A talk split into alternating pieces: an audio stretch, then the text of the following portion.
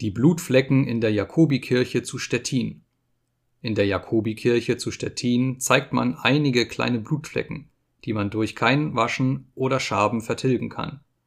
Die sollen auf folgende Weise entstanden sein: In der Kirche spielten einst während des Gottesdienstes vier gottlose Buben in der Karte.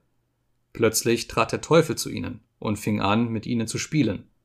Anfangs kannten die Knaben ihn nicht Bald merkte aber einer von ihnen, dass es der Teufel sei, der sich mit ihnen ins Spiel gegeben habe, denn er sah dessen Pferdefuß. Er machte sich also geschwinde davon.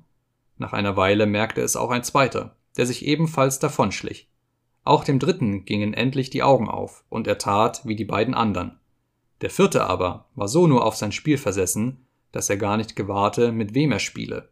Daher bekam der Teufel so viel Gewalt über ihn, dass er mit ihm aus der Kirche davonfahren durfte. Das tat er dann auch, indem er ihn plötzlich ergriff und ihm den Hals umdrehte und dann mit großem Getöse ihn von dannen führte. Der Teufel hatte dabei mit seinen scharfen Krallen so fest in das Fleisch des Knaben gepackt, dass das Blut danach floss. Davon rühren noch jene Blutflecken her